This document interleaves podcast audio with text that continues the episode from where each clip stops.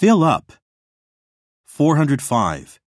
That restaurant is so popular that all 100 seats fill up every day, but it's not as crowded at lunchtime.